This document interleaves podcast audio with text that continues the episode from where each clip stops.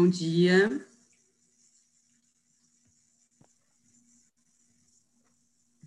Queria pedir aos nossos ilustres convidados e convidadas de hoje para abrirem suas câmeras. A gente vai começar o debate. Eu sou Luciana Gama Muniz, sou diretora de projetos do SEBRE, Centro Brasileiro de Relações Internacionais.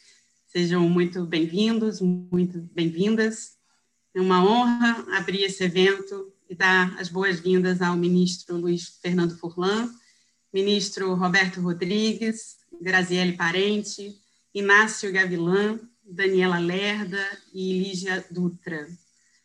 O nosso evento de hoje é parte de um projeto mais amplo que o SEBRE está desenvolvendo em parceria com a BRF, um projeto que engloba um ciclo de três webinars para falar de grandes temas do agronegócio brasileiro nesse contexto do mundo pós-Covid-19.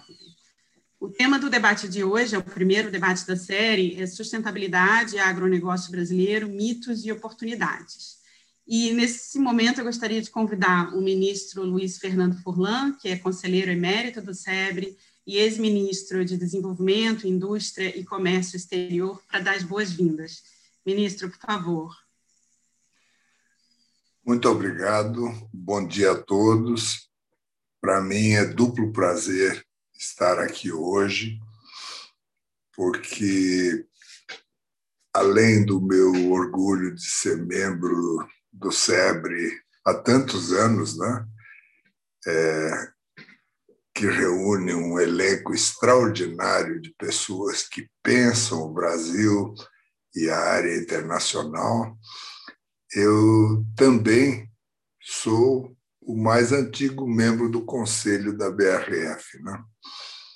e desde os tempos da Sadia, e, e com isso poder vivenciar os dois lados, né, de quem pensa o Brasil internacionalmente e de quem luta no exterior na conquista de mercados. Então, com esse elenco que já foi mencionado, eu imagino que hoje teremos uma reunião muito interessante e com pontos de vista, na maioria, eu acho, convergentes, né? e olhando o futuro, tendo o agronegócio e tendo o meio ambiente irmanados é, na conquista de novos mercados e no posicionamento do Brasil é, de forma proativa e não defensiva, como infelizmente tem acontecido nos últimos anos. O protecionismo mundial é uma coisa permanente. É, em algum momento é, eram os transgênicos, depois a questão eh, do bioma amazônico, depois ah, houve um momento que era a febre aftosa, o Roberto Rodrigues deve lembrar muito bem, né? que os mercados se fechavam porque em algumas regiões remotas do Brasil havia problemas. Então, questões sanitárias, né? E, e o, nós devemos estar preparados como uma grande potência mundial. Né? O Roberto certamente vai discorrer com maestria sobre isso. Roberto Rodrigues e eu somos companheiros há mais de 50 anos. E eu brinco que se você fizer a mesma pergunta para ele para mim, a possibilidade de ter a mesma resposta vai ser 99,8%. Então, sejam todos bem-vindos, é um prazer e eu certamente, assim como os ouvintes e os participantes de hoje, vou aprender muito com aquilo que for aqui debatido. Muito obrigada, ministro.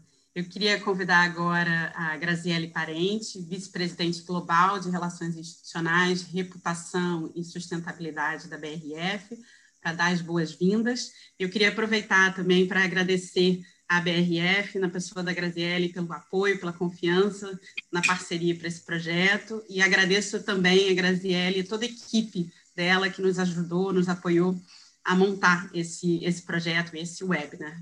Graziele, por favor. Bom, bom dia a todos, bom dia, Luciana, bom dia a todos os, os nobres aqui, é, colegas nesse painel. Para a BRF é um orgulho estar aqui. Gente, nós, como uma empresa, uma das empresas mais internacionalizadas do Brasil, a gente vende para mais de 140 países, discutir, estar no SEBRE, discutir a, essa agenda de sustentabilidade, de relações interna, internacionais é fundamental. Então, a gente está é, muito uh, otimista aí com o nosso debate. Vamos, e, e, é importante que não só que a gente faça o trabalho, mas que a gente fale sobre ele. Né? Então, assim, às vezes existem, você bem falou no início, existem muitos mitos, né? a gente tem muita história boa para contar. Né? Então, qual que é essa narrativa, não só da BRF, mas a, a, a narrativa da agroindústria do Brasil? Né? A gente não está em 140 países, a BRF, o país como um todo, exportando para 190 países, do nada. Né? Tem uma história, tem uma história longa, tem uma, tem, uma, tem a questão da, da qualidade, tem a questão também da sustentabilidade. Então, é sobre isso que a gente vai falar. E aí, agradecer a presença de todas essas pessoas incríveis que estão aqui nesse painel. Muito obrigada, Luciana. Obrigada, Graziele. Bom, o nosso debate hoje vai ser moderado pela Lígia Dutra, que é diretora de Relações Internacionais da Confederação Nacional da Agricultura e Pecuária no Brasil.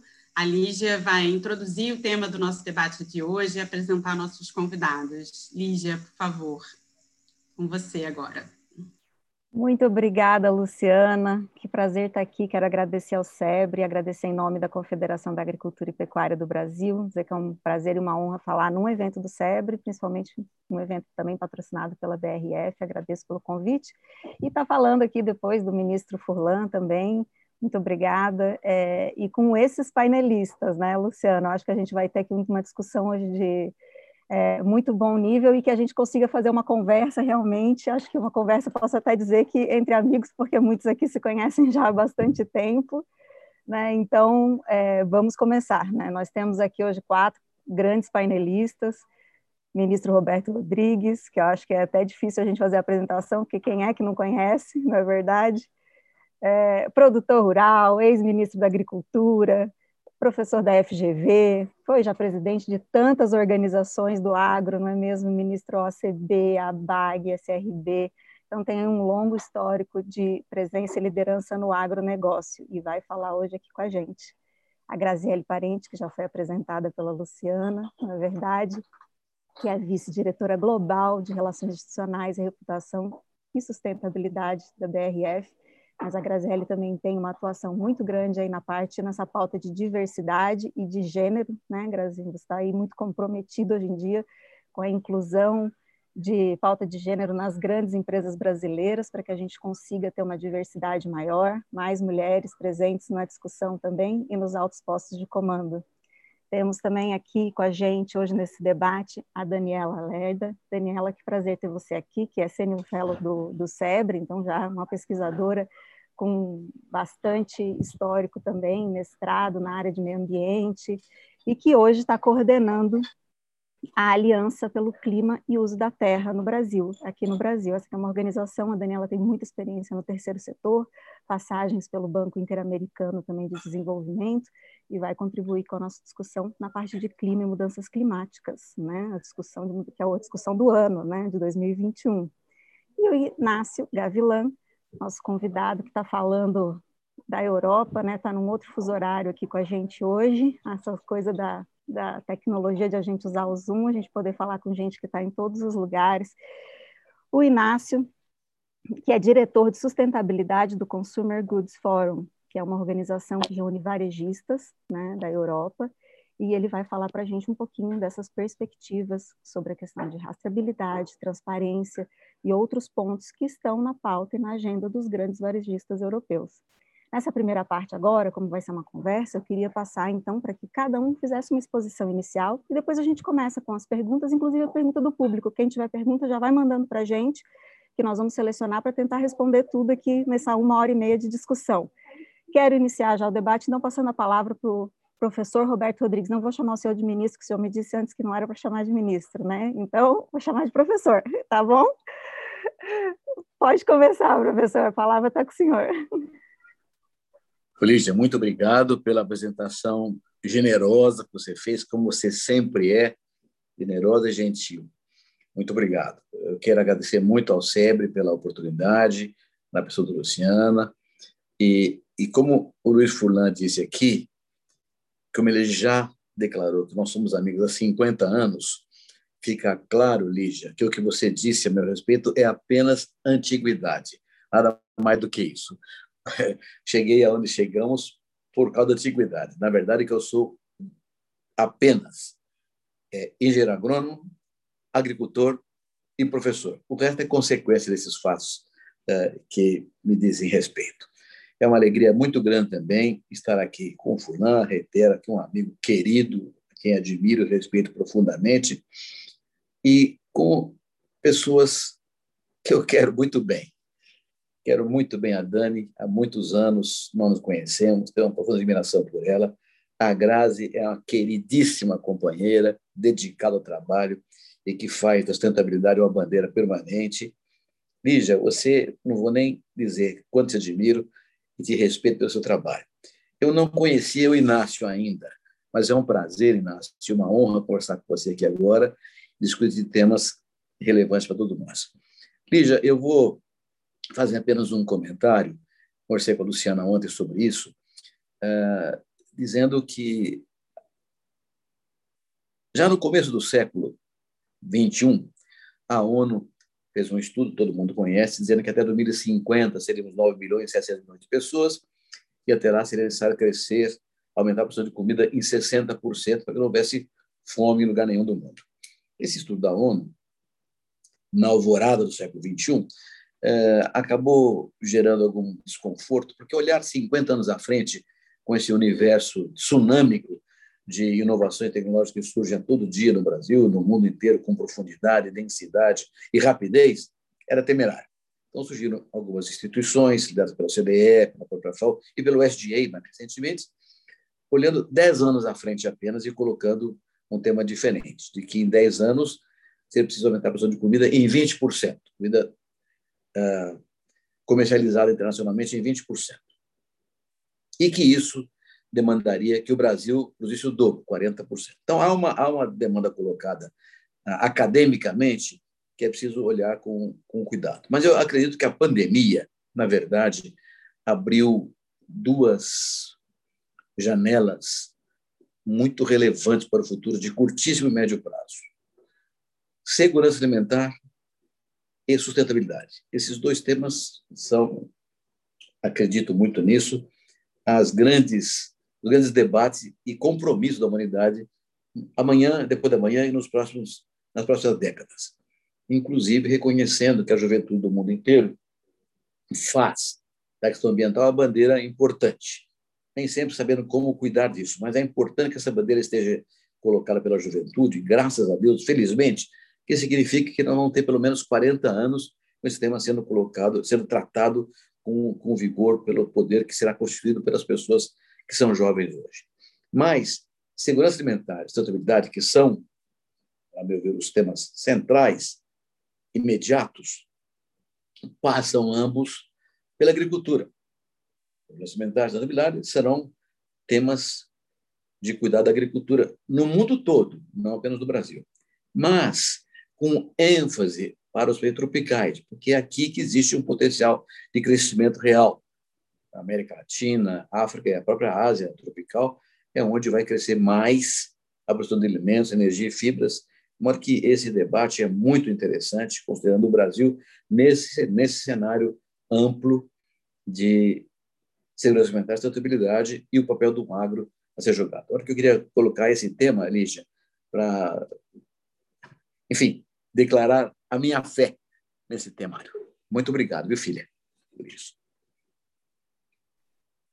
Graziele, depois das palavras do ministro Roberto Rodrigues, eu queria passar diretamente a você, então, para suas considerações iniciais aqui no nosso debate. Obrigada, Lígia. Bom, é, é, é, é, tão interessante, né? Que quando a pessoa tem total domínio do que ela fala, ela fala como exatamente o doutor Roberto fala quando me liga no telefone, né? É uma fluidez, é, não poderia deixar de observar, né? Então, esses anos de história faz com que, fazem com que o senhor possa né, se expressar dessa forma. É, bom, para a BRF, é, esse tema que nós estamos falando, que ele, fazendo o link com o Roberto falou sobre a sustentabilidade e a segurança alimentar, elas são coisas absolutamente conectadas e dos quais o Brasil tem uma oportunidade muito grande de ser protagonista. Né? A gente fica, às vezes, numa agenda meio reativa com relação a isso, mas com relação, vamos falar da segurança alimentar, né? A BRF em si, ela é a maior exportadora de aves do mundo, né? E a quarta de suínos, uma proteína de alta qualidade, uma proteína acessível, e, exportamos para mais de 140 países. Né? Durante o ano da pandemia, né, que se lembra, se recorda um ano atrás, quando começou a pandemia, as pessoas ficavam assim, nossa, será que vai faltar? Será que vai ter desabastecimento? Mas a, a indústria de alimentos mostrou a sua resiliência. Então, o Brasil alimentou não somente né, os brasileiros, mas alimentou o mundo e não faltou, né? Não faltou comida, inclusive teve aumento inclusive nas exportações. Então, acho que esse é um ponto importante. O Brasil tem condições de ser esse parceiro confiável para os outros países, além de, obviamente, fornecer produtos e, e alimentos de qualidade e com disponibilidade é, internamente. Então, acho que esse é, é, é, é, uma coisa que a gente parece que passou meio de forma simples, mas não foi simples, e, isso mostra o papel e o protagonismo que o Brasil pode ter daqui para frente, é, como já teve, mas como é que a gente pode realmente continuar sendo esse player global. Com relação à parte da sustentabilidade, né, é, não, só, não é somente as gerações mais novas, mas a gente vê hoje em dia essa discussão. Nós estamos falando, né, a famosa letrinha, a sopa de letrinhas que está até aqui no meu, no meu fundo, aqui, o tal do ESG. É, é, tem uma, uma, uma grande é, amiga também, é, que é uma, uma, uma expert no tema, a Sônia Favareto, que ela fala que foi o tsunami ESG. O ano de 2020 foi o ano do tsunami ESG. Todo mundo começou a falar sobre isso. Mas por que, que a gente começou a falar sobre isso? Né? Porque as coisas estão conectadas. Né? Você está falando de abastecimento, você está falando de questões ambientais, está tudo junto. E no nosso caso, a gente entende que é, a, o Brasil tem uma produção muito sustentável e a gente tem que diferenciar muito o que, que é o nosso o agro das atividades ilegais. As atividades legais têm legislação e isso é, é, é, é tema de, de, de, outra esfera. Mas vamos contar as nossas histórias. A gente tem aqui, quando a gente vai ver, por exemplo, a pegada de carbono da nossa produção, né? mesmo produzindo aqui, chegando, por exemplo, no mercado aí do hemisfério norte, ainda assim tem uma pegada menor. Nós estamos falando aqui do uso dos recursos naturais, né? Como é que nós, como país, e nós, como empresa. Então, uma, uma, em dezembro do ano passado, a gente anunciou os nossos 22 compromissos para a sustentabilidade, que eles pegam várias áreas. Né? Então, nós estamos falando de bem-estar animal, que é um tema que a gente não, né, que, que a gente tem que falar. Nós estamos falando do uso dos recursos naturais, de água, de energia. Nós estamos falando é, das questões de rastreamento é, dos, da rastreabilidade dos grãos, né, é, que é muito importante para a gente, fazer ração dos nossos, dos nossos animais. Nós estamos falando também desses compromissos do ESG, nós estamos falando de diversidade, que você mencionou, né, compromisso de diversidade de gênero é, também. E aí, quando você é, junta tudo isso, é, quando você coloca um compromisso público, né, a empresa, vamos no G agora, a governança, a transparência, né, então a gente vem a público colocar esses compromissos, que não é uma, que não são uma carta de intenções, esses compromissos, eles são de verdade um plano de ação. Posto isto, a gente também estabeleceu esse ano uma, um avanço nessa, nessa trajetória, que são é, as, as, o bônus dos executivos da BRF está atrelado a um combo de uma cesta de metas ESG. Então, quando, quando eu falo que sai de uma carta de intenções e vira um plano de ação, quando você tem meta, você tem plano, você tem meta, você tem acompanhamento. Então, acho que isso mostra a seriedade com que a gente leva isso, e não somente para os consumidores, mas é, é uma expectativa dos investidores, não só internacionais como também nacionais, mas é uma expectativa das nossas pessoas.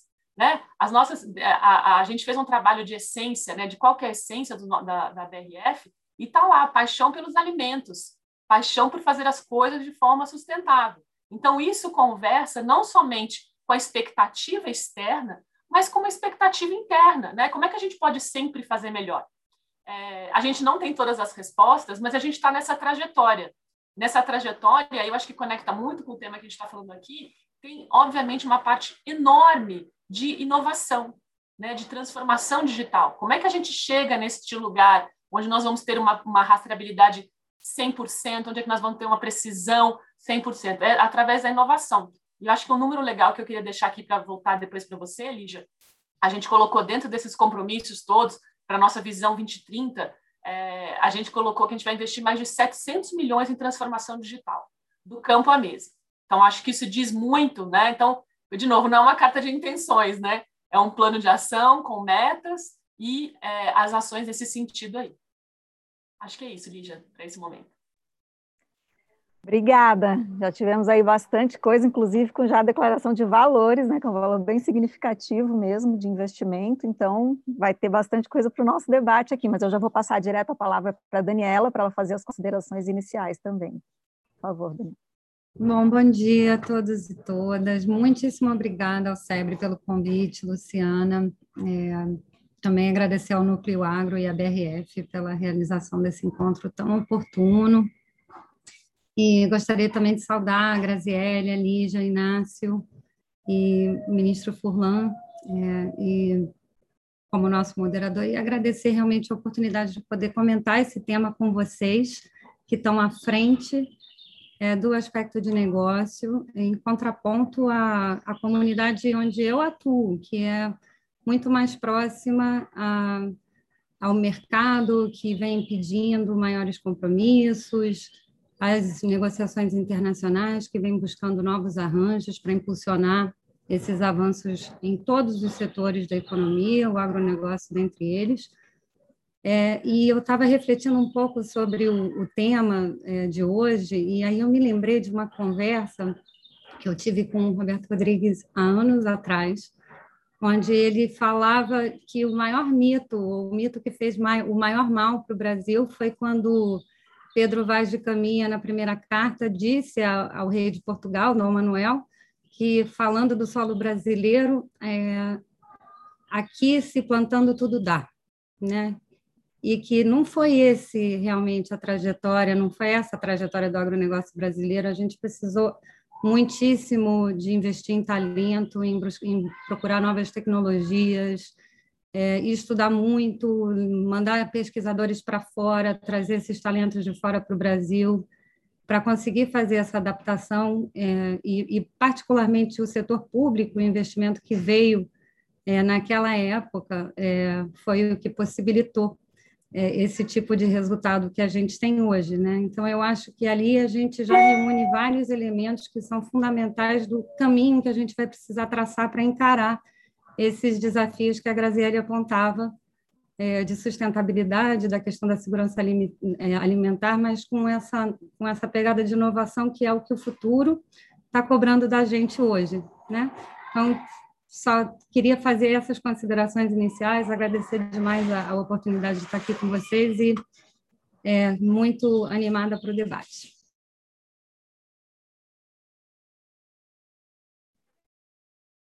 Bom, então já quero passar diretamente ao Inácio agora, depois das considerações da Daniela. Inácio, se você puder fazer suas considerações iniciais, está com você. Sim, bom dia todo mundo. É, é, primeiro vou pedir desculpas por meu portunhol, mas acho que é entendível uh, por todos. Mas uh, o meu nome é Inácio, eu sou diretor de sustentabilidade de uma organização que, que se chama no Consumer Goods Forum. E a BRF é membro de, dela.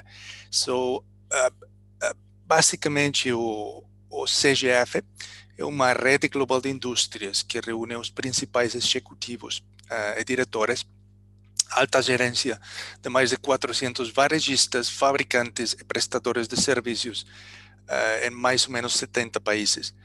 Então, o fórum o que oferece é uma plataforma global única para troca de conhecimento e iniciativas em torno a cinco prioridades estratégicas, entre elas saúde e bem-estar, segurança do produto e sustentabilidade.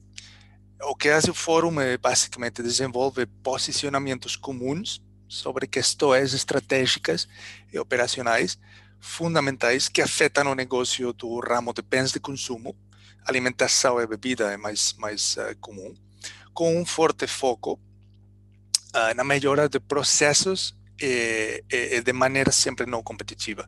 Em suma, as duas coisas que você tem que lembrar uh, do CGF é que trabalhamos em uma mudança positiva por meio da ação coletiva. Uh, um dos objetivos, obviamente, no, dentro da sustentabilidade é garantir que os commodities comercializados pelas empresas associadas tenha uma origem sustentável. É, como exemplo, temos em 2014 o, o Conselho aprovou um documento de orientações para o cultivo e adquisição de soja sustentável. E hemos estado muito eh, envolvidos na discussão sobre coisas como a moratória eh, da Amazônia, a situação do Cerrado, da Mata Atlântica, a implementação do Código Florestal. É, obviamente, um foco das empresas é entender e ajudar o Brasil, como líder no mercado agropecuário, a produzir e proteger. Essas são as duas coisas. Obviamente, temos que evitar a, a percepção de neocolonialismo. A empresa europeia vindo do Brasil é, é, tratando de fazer as coisas para o brasileiro. É sempre a ideia que é a empresa brasileira que lidera no Brasil. Mas uh, acho que muitas das empresas uh, varejistas europeias, como Carrefour, como Tesco, como Sainsbury's, mesmo americanos, como Walmart, estão muito interessados em, em, em ajudar o Brasil. Vou parar lá, eh, depois podemos falar mais de transparência e, e mais coisas. Bem, obrigado a todo mundo. Muito obrigada, Inácio. Então, para a gente começar aqui o nosso primeiro round de perguntas, eu queria só é, fazer algumas considerações quando a gente fala de sustentabilidade agro no Brasil. A primeira delas é que o agro ele não é uma coisa homogênea no Brasil, né? Trabalhando na CNA, a gente vê que a realidade do produtor rural é bastante distinta, não só pela região em que o produtor está, mas pelo tamanho da propriedade, pelo tipo de cultivo. Então, os desafios são bem específicos para cada um, né? Só para a gente ter aí uma ideia, o, o, último censo agropecuário, ele trouxe alguns dados que, por exemplo, a agricultura familiar ela é responsável por 22%, 22,8% do valor total da produção no Brasil. Né? Mas eles, eles ocupam 23% das áreas de estabelecimentos rurais no Brasil. E 91% dos produtores rurais no Brasil tem menos de 100 hectares. 1% que tem mais de mil hectares. Então, tudo isso são muitas é, é, realidades distintas e muitas vezes esse pequeno produtor ele sequer conta com assistência técnica. Um dado que o censo trouxe em 2017 foi que teve uma redução da assistência técnica comparado ao censo anterior de 2006. Então, a gente tinha 22% dos produtores rurais em assistência técnica, em 2017 foi para 20%. Então, essa é uma realidade urgente que a gente tem que mudar, porque quando a gente fala de agricultura e de sustentabilidade, a gente não pode deixar de falar de assistência técnica, né? Porque a gente sabe que o produtor, ele precisa dessa assistência técnica para melhorar os seus processos, até pegando a palavra né, do, do, do Inácio, que ele trouxe para a gente a questão de melhoria de processos, ou é, é, ter uma rentabilidade melhor, né, ou um melhor uso é, do seu solo, é, é, e também redução das suas emissões né, de carbono, tudo isso só vai ser possível a partir de uma assistência técnica. E no Brasil a gente andou aí um período é, com uma redução disso. Então é algo que a gente realmente tem que investir para poder trazer esses pequenos para frente. E já nesse assunto, eu queria então começar perguntando para o Roberto Rodrigues, né, como que a gente faz né, para a gente inserir esses pequenos, a gente disponibilizar essa tecnologia a tecnologia que está sendo desenvolvida, o senhor mesmo vive falando, né, fala muito, como a Daniela lembrou aqui, sobre essa questão da pesquisa, da tecnologia para o desenvolvimento do agro, como que a gente faz para trazer esses pequenos para que eles possam também ter acesso a essa tecnologia? Por favor. Obrigado, Lígia.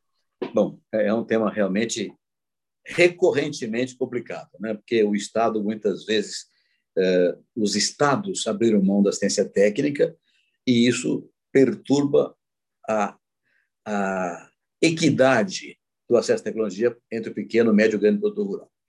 Eu, como você sabe, Lígia, tenho a boca torta pelo uso do cachimbo das cooperativas. Né? Então, eu acredito que o cooperativismo é o melhor caminho para esse tipo de coisa. Estamos vivendo hoje um momento totalmente fora da curva histórica de preços agrícolas por causa da pandemia, com demanda crescente dos países desenvolvidos, e os preços agrícolas estão num, estão num patamar absolutamente é, fora de qualquer regra, gerando uma inflação de alimentos que eu acho perigosíssima e que precisa ter ações muito concretas.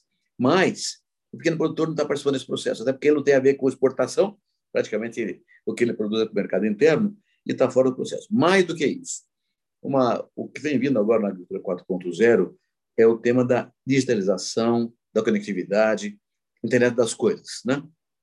E isso tudo é, tem sido acessado pelos grandes produtores de uma forma bastante uh, arriscada, diria assim.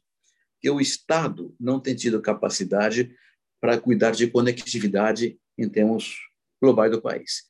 Então, uh, empresas que vendem máquinas agrícolas para grandes produtores fazendo pacotes com máquina agrícola e a antena, para que ele tenha acesso a satélite e possa fazer o seu processo funcionar. O pequeno produtor não tem isso.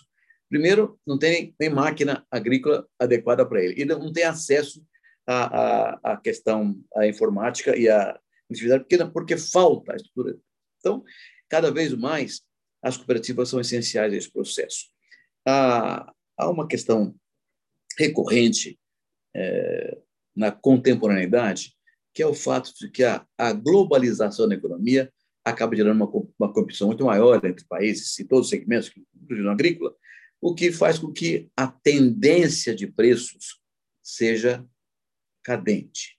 Medida que todo mundo incorpora a tecnologia, aumenta a produtividade, aumenta a produção, aumenta a oferta. Então, há uma tendência de preço na economia rural clara de redução de, de preços agrícolas, o que é compensado por mais tecnologia. Então, é um processo que se autoalimenta. De novo, estamos fora dessa curva, mas essa é a regra. Ora, com, com esse fato, a margem, esse fato concreto, a margem por unidade de produto é cada vez menor.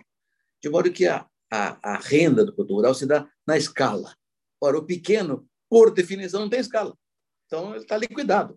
Tecnicamente, está liquidado. Não está liquidado porque os países desenvolvidos oferecem subsídios, e isso permite um equilíbrio uh, e uma estabilidade para eles. Mas os países que não há subsídio, como é o nosso caso aqui no Brasil, a única saída é cooperativismo. Então, é, para responder a tua pergunta de maneira bem concreta, eu considero que cooperativa é a solução ideal. Óbvio, as empresas que vendem insumos fazem assistência técnica, mas é uma assistência técnica eh, de interesse comercial. Né? Não, não, não há nenhuma maldade nisso, mas é um interesse comercial. Ao passo que as cooperativas buscam não só oferecer o insumo adequado ao preço mais competitivo que o mercado pode oferecer, como oferece ao produtor outros mecanismos, como agregação de valor e venda em conjunto do seu, da sua produção, de modo que isso permite uma renda adicional na compra do insumo, na venda do produto. Então, uh, Lígia, eu acho que a assistência técnica via cooperativa é o caminho que nós temos que seguir cada vez mais. Aliás, você sabe, mais do que ninguém, que as cooperativas agropecuárias brasileiras já respondem hoje por 54% da produção agrícola brasileira e 80% dos cooperados são pequenos médios produtores, abaixo de 100 hectares. Portanto, é, é aí mesmo que está o caminho para a solução. E, de modo que, se eu fosse governo, eu faria o máximo para implementar cooperativismo cada vez mais na área uh, agrícola, considerando um fato óbvio. O que diferencia um país desenvolvido do país não desenvolvido é o grau de organização da sua sociedade.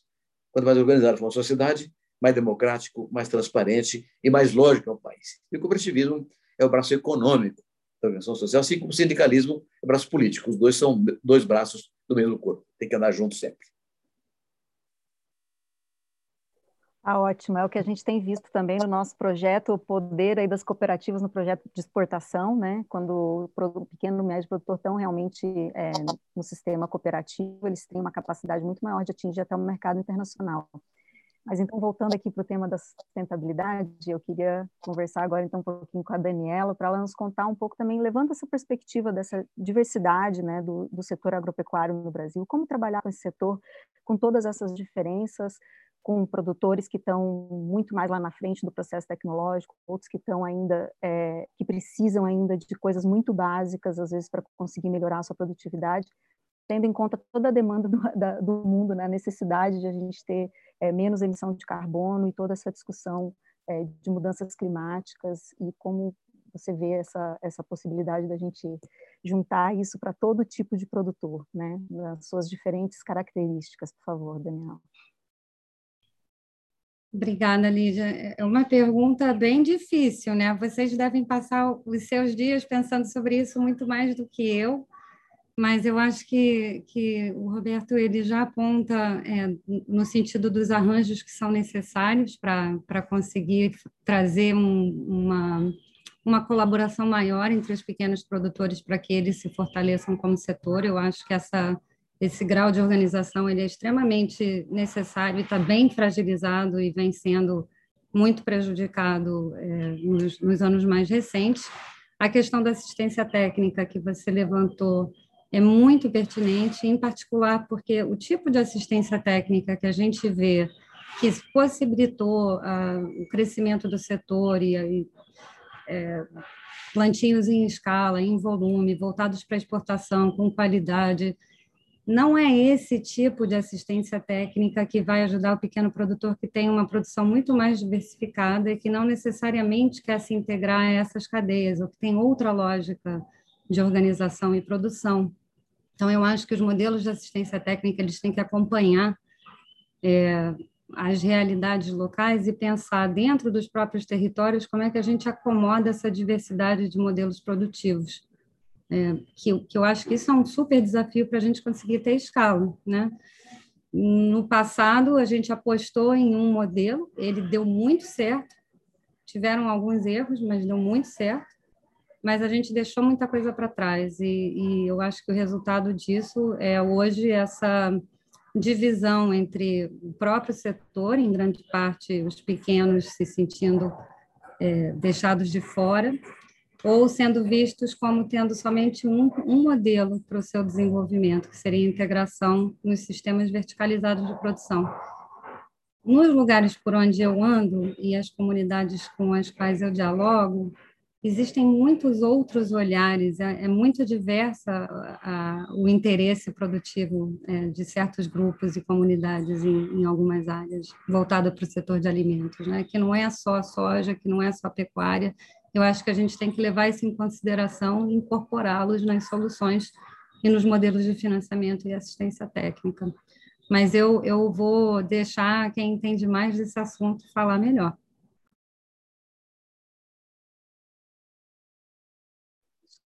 Você ficou aqui no mudo agora no finalzinho, não sei se todos escutaram a, a conclusão. Deu para. Deu? Então tá bom. Bom, então eu já queria chamar na discussão, quero chamar o Inácio para trazer um pouquinho dessa perspectiva europeia, né, sobre a questão da sustentabilidade nas cadeias produtivas aqui do Brasil. Inácio, eu deixo com você a palavra, então. Obrigado. É, eu vejo que tem uma pergunta no chat. É, eu, eu, eu, posso responder mais tarde, não? Ou, ou, se é possível responder por escrito também. É, então, a opinião da empresa e do consumidor eh, na Europa e nos Estados Unidos um pouco também. Hoje, de forma global, você tem uma grande quantidade de informações à disposição de consumidores e de empresas. E isso leva a uma grande proliferação de mitos também, muitas vezes totalmente opostos, sobre o mesmo tema, o famoso fake news. Uh, então, a, a empresa europeia acho que tem dúvidas sobre quais dados de sustentabilidade são creíveis ou que podem utilizar para fundamentar a sua estratégia, pois a maioria dos dados colocados à disposição pública já vem com uma opinião embutida é, e não relata apenas fatos e números de forma neutra. Falando de sustentabilidade no Brasil. Ah, em relação ao Brasil, como líder, ah, você está sobre escrutínio sumado à concorrência com outros países em, em commodities, eh, o escrutínio sobre o Brasil é muito grande. A, situação, a situação acho que, que, é difícil, é complicada. Desde os últimos 10, 15 anos, uh, existe um processo, eu acho, de um pouco de descrédito sobre o país devido a coisas comuns, como pode ser a, a corrupção existente a diferentes níveis, a falta de controle sobre o meio ambiente, desmatamento é, é o mais óbvio o processo de descrédito sempre se acelera é, quando se politiza os principais temas relacionados com o país, como agronegócio ou sustentabilidade. Mas é reconhecido por todo mundo que o Brasil tem uma liderança como país do agronegócio, é, e que pode e deve ser sustentável sem problema. O potencial é claro para todo mundo. Uh, por mais que você haja registrado dados negativos, é, é, discursos e ações confusas pelos políticos. Mas o que é crítico que eu acho que é evitar que as empresas europeias de bens de consumo tenham receio ou vergonha de contar aos seus consumidores finais que os produtos são feitos é, com matéria-prima no Brasil. Uh, por questões de transparência você tem que contar. E por isso muitos eh, estão mudando o sourcing. Mas eh, não, não tem razão para não sentir orgulho do setor agrícola no Brasil e as ações de, de sustentabilidade. É um setor que tem exemplos maravilhosos de sucesso. Uh, você tem uh, o caso do setor sucroalcooleiro, o etanol de cana é um ótimo exemplo onde você consegue três coisas: mitigação mudança climática, desenvolvimento rural e segurança energética. Isso é maravilhoso, um exemplo claro. É, acho que o, tanto consumidor como a empresa europeia é, tem muita fé no Brasil, desde o ponto de vista da sustentabilidade, o marco jurídico, Código Florestal, por exemplo, é, o Código Florestal é, é muito avançado, é mais avançado que códigos europeus a implementação é difícil, é complicado, é um país muito grande. Mas acho que essa é um pouco a visão que tem as, as empresas eh, europeias do, neste momento.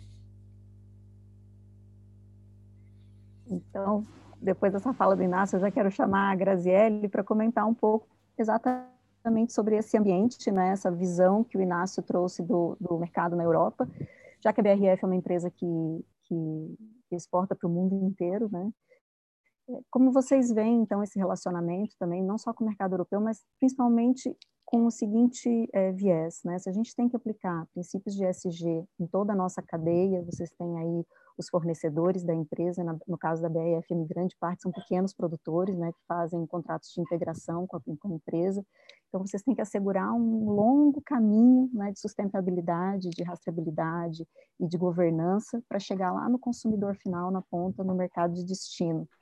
Qual você acha que é esse impacto desse consumidor? Né? Existe um impacto que vai do produtor para o consumidor de aumento de sustentabilidade ou do contrário, do consumidor para o produtor? Como que você vê isso? Obrigada, Lígia. É, na verdade, né, eu quero reforçar de novo na, na sopa de letrinhas aqui o G, né, que é a transparência. Né? E essa transparência, ela é só não somente na hora que você faz um compromisso, mas como você o acompanha e como que você também é, dá as condições para que isso seja feito. Então, é, são os investimentos que são feitos, é, todo o processo, vocês falaram muito da questão da assistência, né? É, vocês, esses pequenos produtores que você chama, nós chamamos de, chamamos de integrados, né? Nós temos na nossa cadeia mais de 9 mil integrados. E eles, eles é, são realmente parceiros de negócio. Então, como é que você se relaciona com eles? É muito importante, não somente a questão do conhecimento técnico, né, das coisas objetivas, mas como que a gente também leva essa agenda da sustentabilidade para eles e como que a gente eleva a possibilidade dessa também transformação digital para eles. Né? Como é que esse, muito desse investimento, a gente desenvolveu várias é, plataformas agora de agro 4.0 para que haja, para que a gente possa acompanhar desde o iníciozinho do processo, desde a hora que faz a ração até a hora final que chega na mesa. Não é fácil isso, fica parecendo que é uma coisa simples, mas não é uma coisa simples. Ela não é tanto do ponto de vista de investimento, mas também do ponto de vista operacional. Mas esse é um caminho sem volta, né? O Inácio falou muito bem. É, a gente só vai cada vez é, aperfeiçoar mais nessa direção. Eu acho que um outro ponto interessante também, a gente anunciou agora em março uma assinatura do, dos primeiros contratos é, de, é, de parceria entre os nossos integrados é, e, e, a, e, o Banco do Brasil para colocar energia, painéis de energia solar nas granjas. Você fala, nossa, mas está fora da empresa, né? é um terceiro, é um outro CNPJ. Não, mas, mas para a gente ter a questão da sustentabilidade desde o início da cadeia é fundamental. Então, a gente está fazendo essa, essa transformação no campo, é, e aí um ponto que o, o Dr. Roberto trouxe também, a questão da conectividade, isso é fundamental para que a gente também possa ter isso.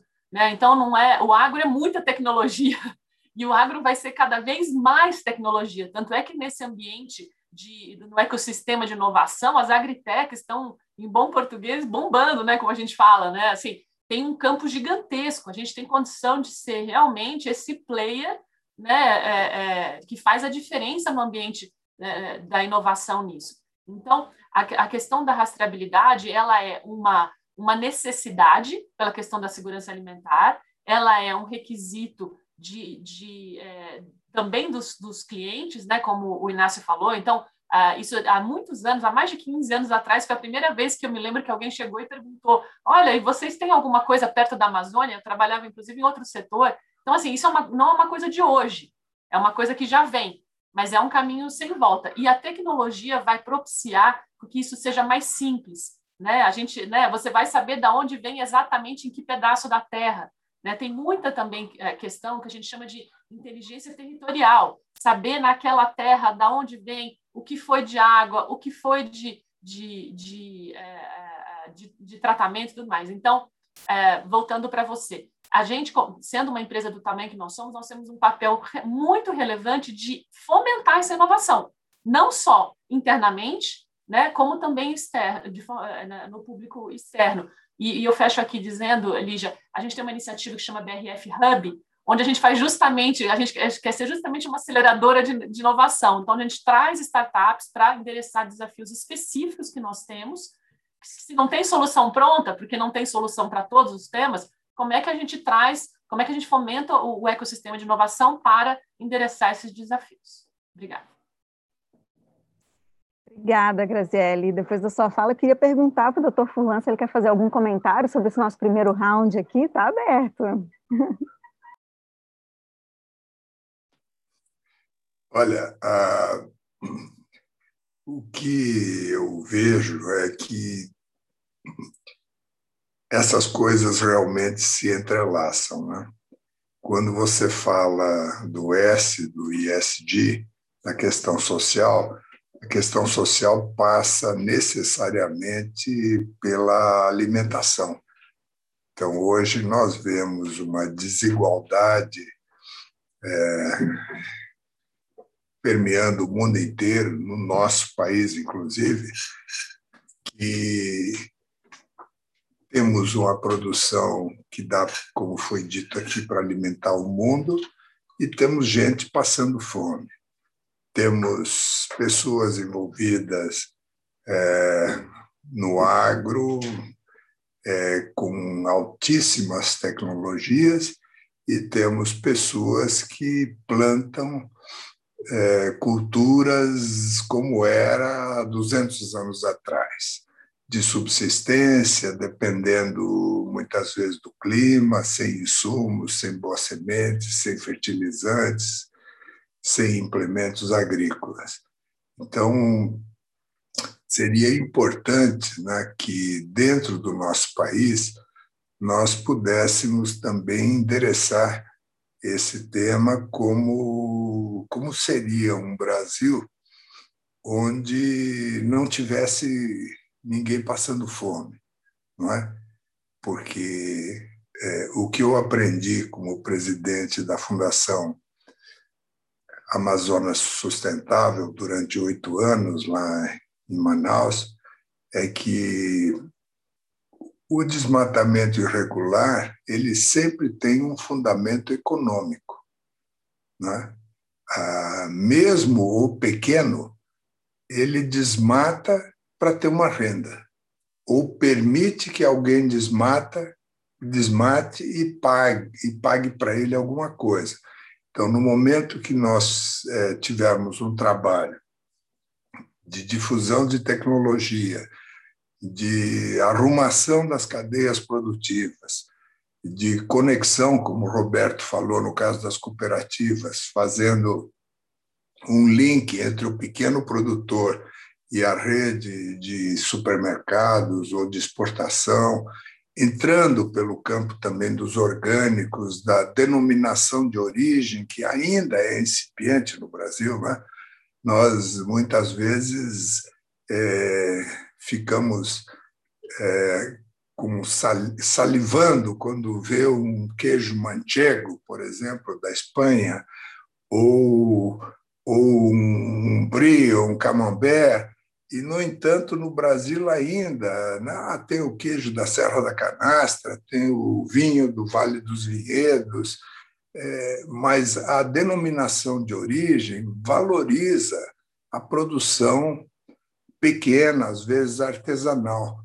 E isso o INPI, que é o Instituto Nacional de Propriedade Industrial, está já capacitado a fornecer as denominações de origem e o que valorizaria. Há organizações mundiais também que aceitam pagar um preço prêmio dependendo da origem do produto ser de pequena propriedade certificada.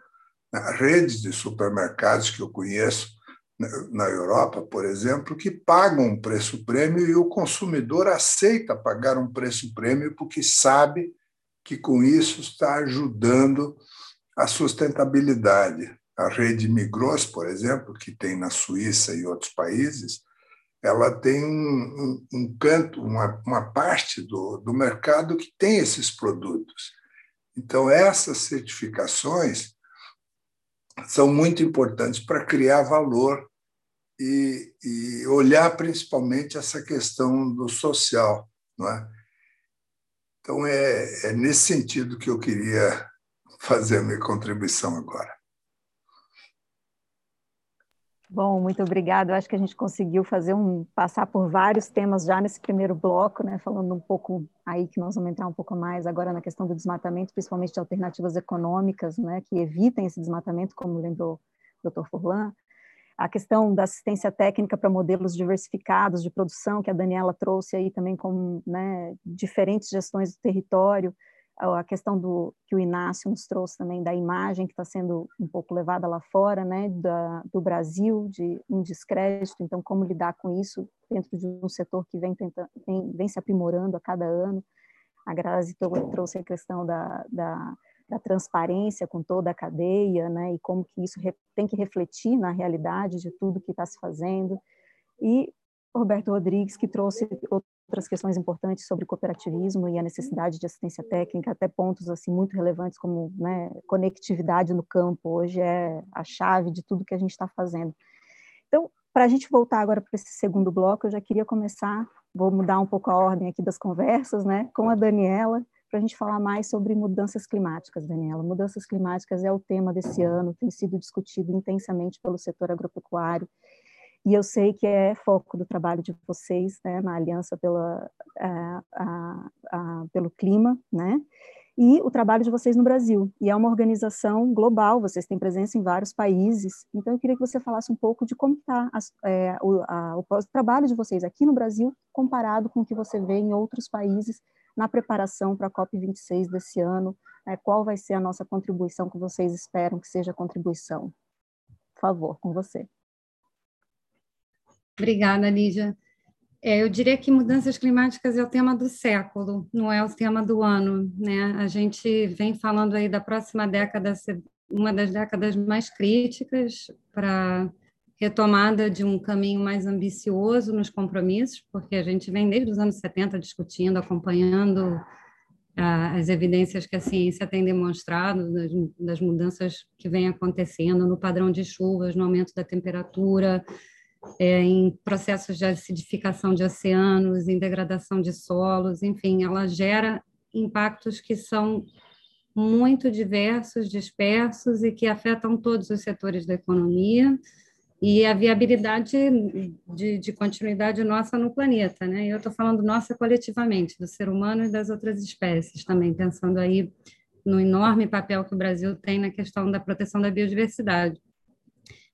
É, então, particularmente, assim, esse ano é um ano super interessante, porque semana passada foi marcada pelas discussões da cúpula do clima, né, que foi chamada pelo presidente Biden, e ele entra na sala é, como representante do país que é responsável por 15% das emissões globais e se compromete em dobrar a meta que tinha sido previamente adotada pelos Estados Unidos, é, é, reduzindo em 50% o, o, as emissões dos Estados Unidos até 2030, e ele faz esse compromisso olhando para todos os setores da economia americana de uma forma muito audaz, muito ambiciosa e meio que convocando o resto dos países a entrarem também é, nesse tipo de visão. E foi interessante que países como a China, como a Alemanha também assumiram grandes compromissos, né? E aqui no Brasil, o Brasil é, tomou alguns passos no sentido positivo de reduzir a meta de, liquidar as emissões na, na, economia brasileira. até 2040, a gente assumiu ou reassumiu o compromisso de eliminar o desmatamento até 2030. São todas questões muito importantes, mas o que a, a resposta da sociedade ela foi muito no sentido de como que o Brasil vai fazer isso, né? Porque se a gente for analisar os dados recentes desse último trimestre, a gente continua numa trajetória de aumento do desmatamento.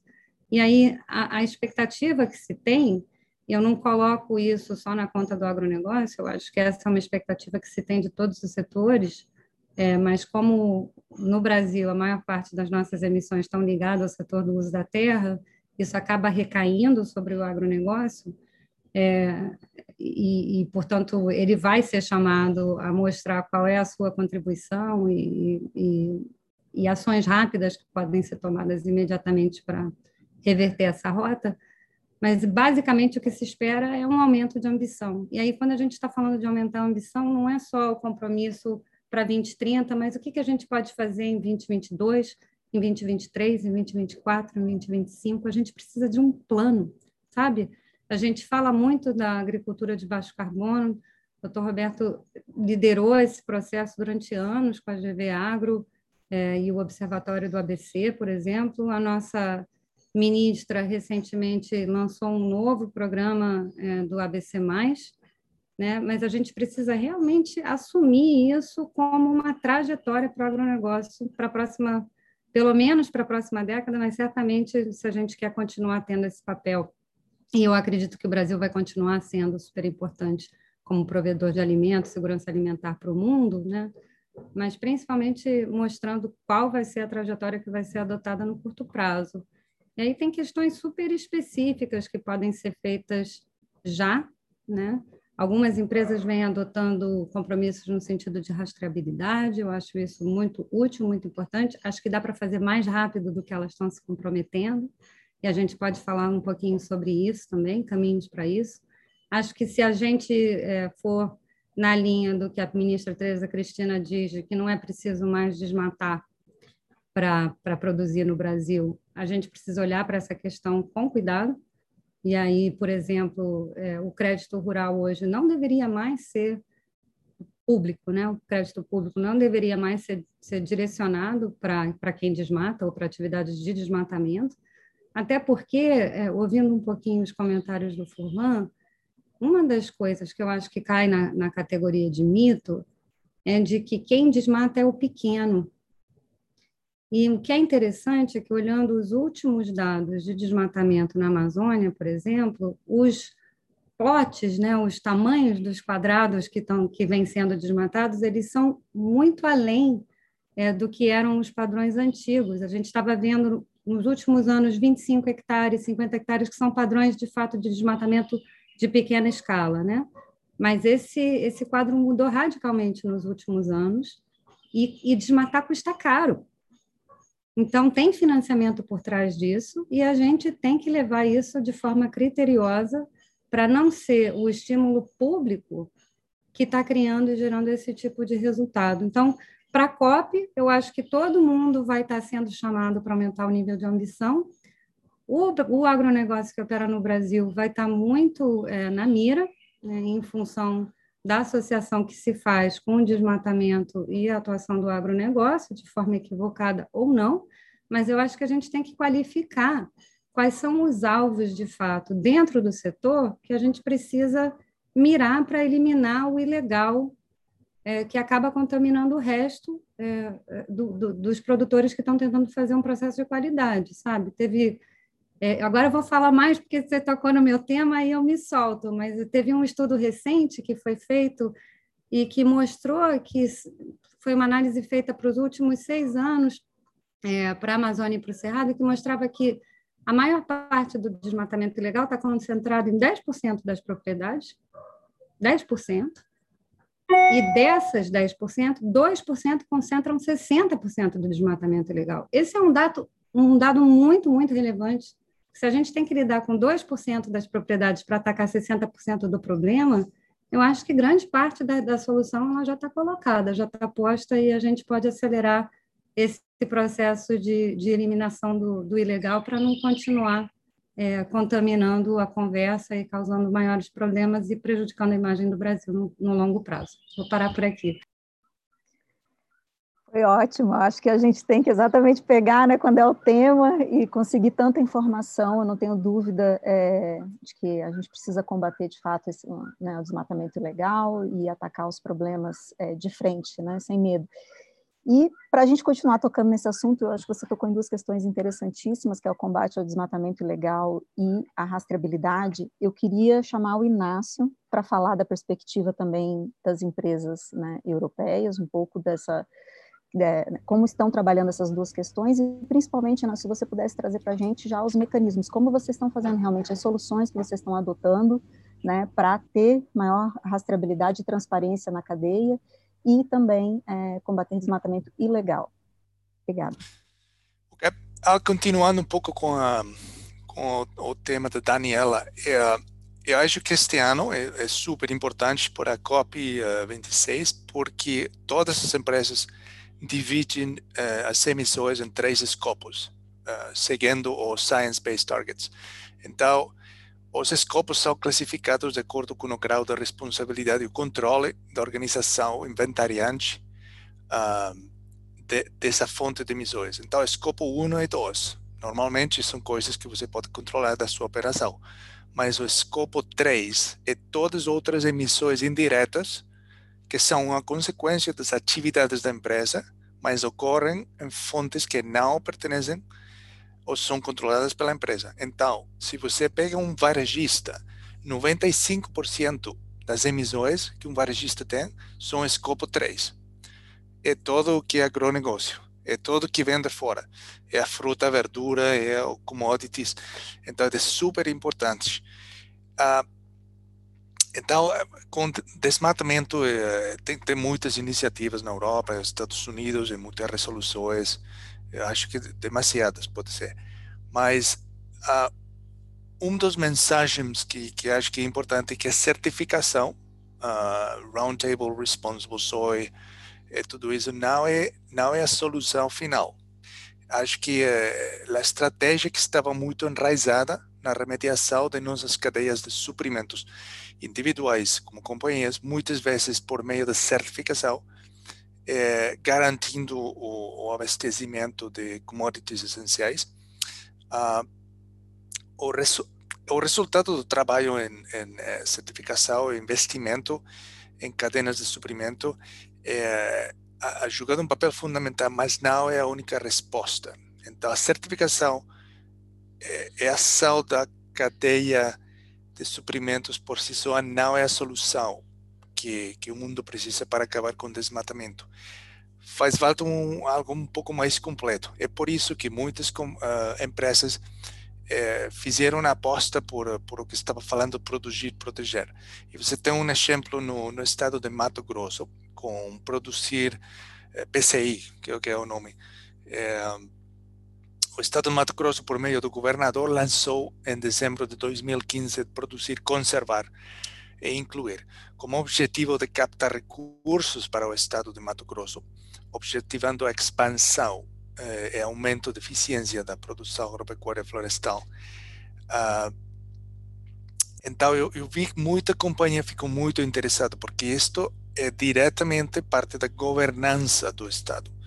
Então, se você tem um nível de produção e de proteção que está fomentado por o mesmo Estado, é uma garantia para a empresa.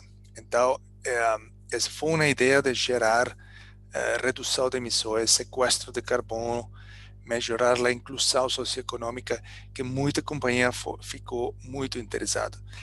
Na parte da transparência, ah, obviamente, transparência na cadeia de valor, é reconhecida como uma, uma das principais uh, prioridades para a gestão da, da, da, cadeia. Nos dois últimos anos, assegurar rastreabilidade e visibilidade de cadeia estão primeiro na lista dos investimentos das empresas europeias.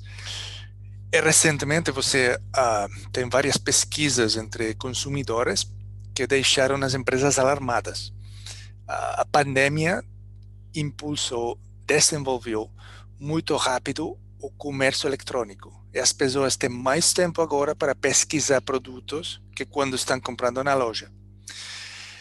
É para que as marcas tenham sucesso com os, os millennials, a Generation Z, toda a gente que tem me, menos de 35, 40 anos agora, é, a transparência deve ir além da publicidade e divulgações obrigatórias. 90% dos, dos millennials estão dispostos a, a fidelizar marcas transparentes, mesmo se o custo é mais alto, uh, como estavam comentando antes. Isto é discutível, porque elas dizem uma coisa e fazem outra, mas, mas é, a pesquisa deu isso. Então, diferentes níveis de transparência devem ser alcançados pela empresa gradualmente é, para entregar mais valor ao mercado. O objetivo para muitas empresas do, do CGF é o que é chamado transparência de ponta a ponta, é multi-tier. É analisar a transparência em vários níveis da cadeia de valor, com um foco maior no lado do fornecimento, é, upstream. Como um objetivo básico é adicionar, é fornecer garantia, transparência às partes interessadas. Então, aqui é onde você tem tudo, é, o abacaxi de tra trabalho infantil, cadeia de suprimento circular, salário justo, desmatamento, neutralidade de carbono. Tudo isso afeta diretamente a marca e a reputação do mercado. Então, quanto mais avançamos o nível de transparência de nossa organização, mais conectado temos o consumidor com o mercado. É, a empresa de pesquisa Nielsen uh, prevê que a transparência seja uma necessidade para bens de consumo embalados, como resultado dos baixos níveis que temos agora mesmo de confiança na sociedade, nas empresas. Uh, então, um, um, dos valores mais importantes para gerar transparência é a oportunidade de permitir novos modelos de negócio e proposições de valor. Eu acho que o relacionamento entre a empresa e seus fornecedores a maior transparência da cadeia de valor do agronegócio também vai contribuir à desmitificação das cadeias questionáveis. É, garantir é, todas essas práticas de fornecimento e produção mais éticas e sustentáveis que existem hoje, uh, hoje em dia no Brasil. A visibilidade vai ajudar a reduzir risco e as empresas acho que vão ser capazes de responder de forma mais mais rápida. Tem um exemplo muito bom de transparência, que é a, a página web uh, uh, traced.earth,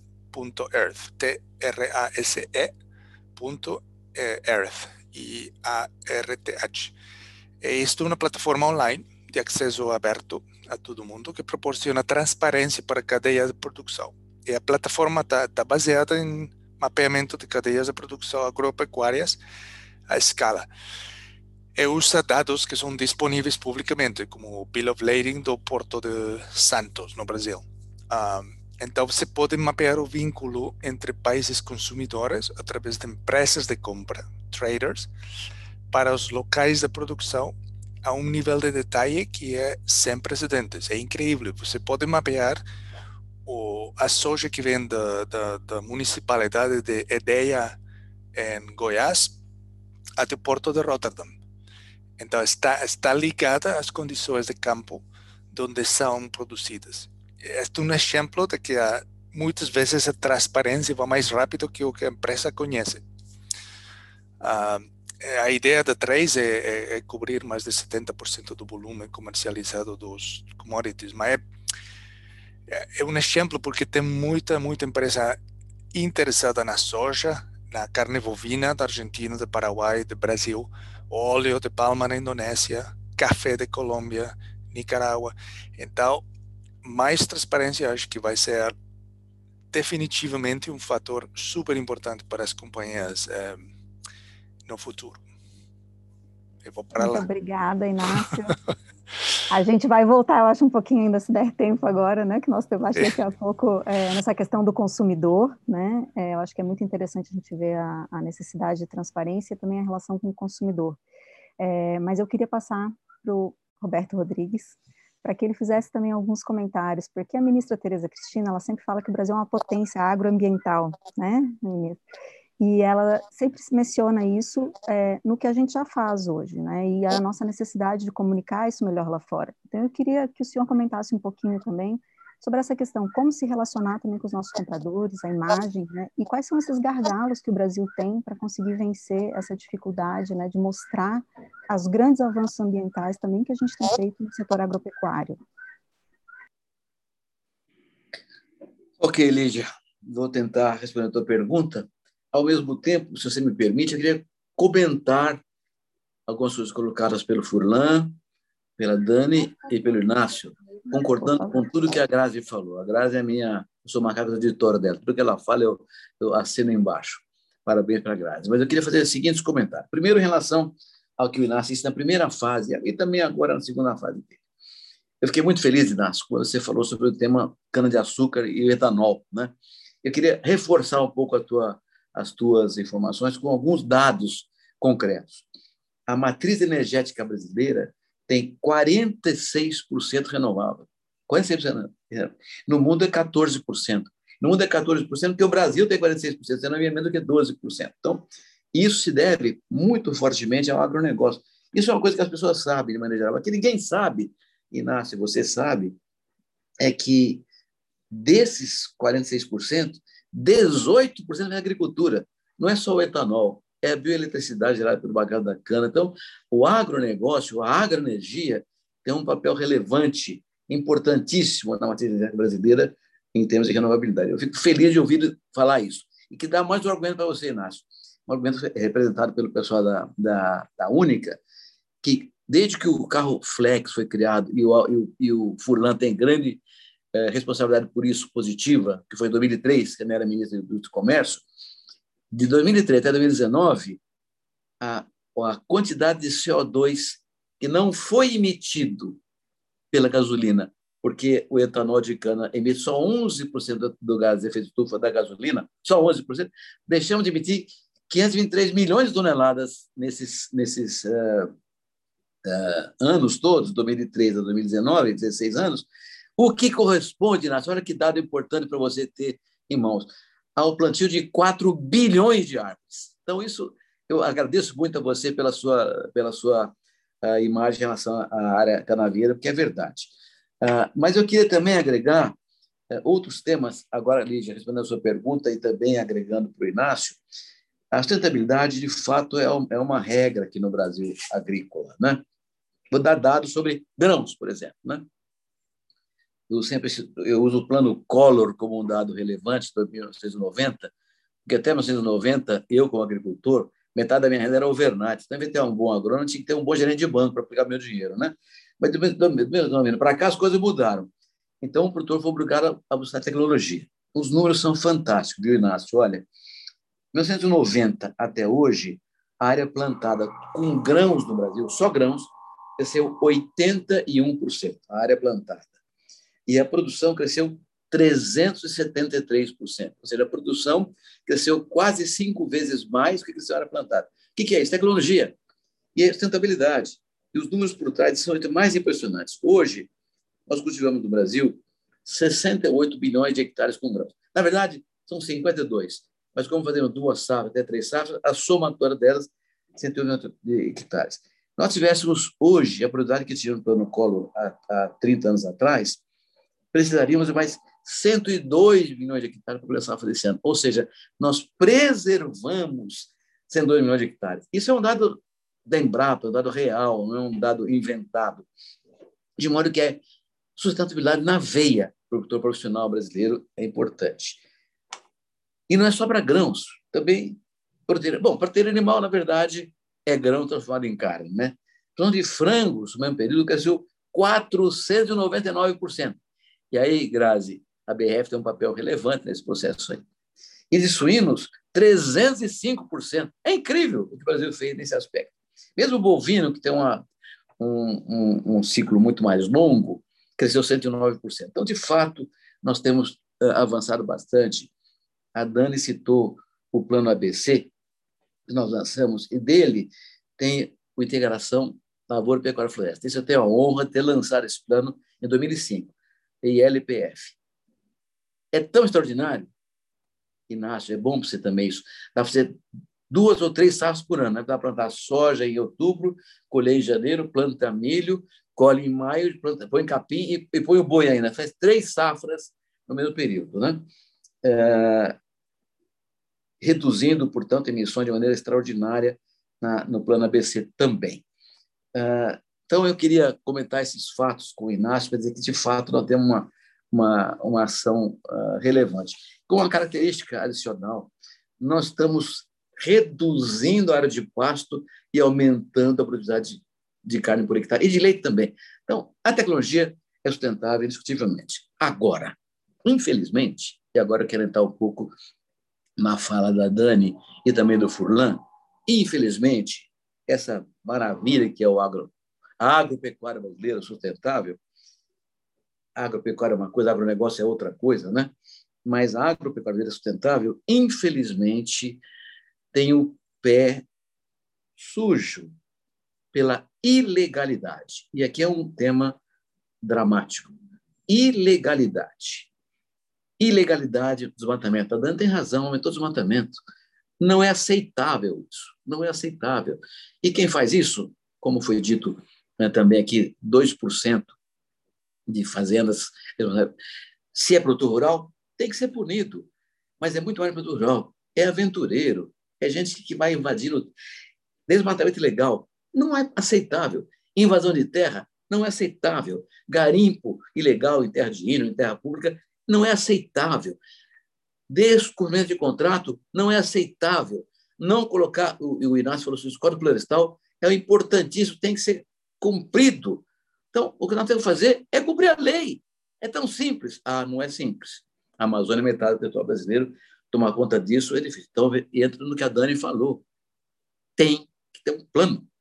E o plano é claro. Tem que ser cumprida a lei, porque isso mancha, Lígia, a imagem da gente lá fora, quando a nossa imagem vai ser maravilhosa, porque o agro brasileiro é sustentável de fato. Todos sabem disso, mas mancha. E, e, e é, faz parte da vida.